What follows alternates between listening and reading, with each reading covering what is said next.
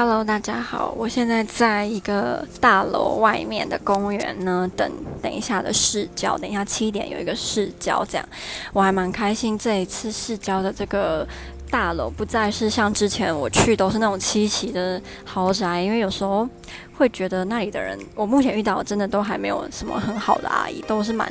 蛮凶的，不然就是我不知道对你的感觉。不像是真的把你当成一个家教老师，我也说不上来。那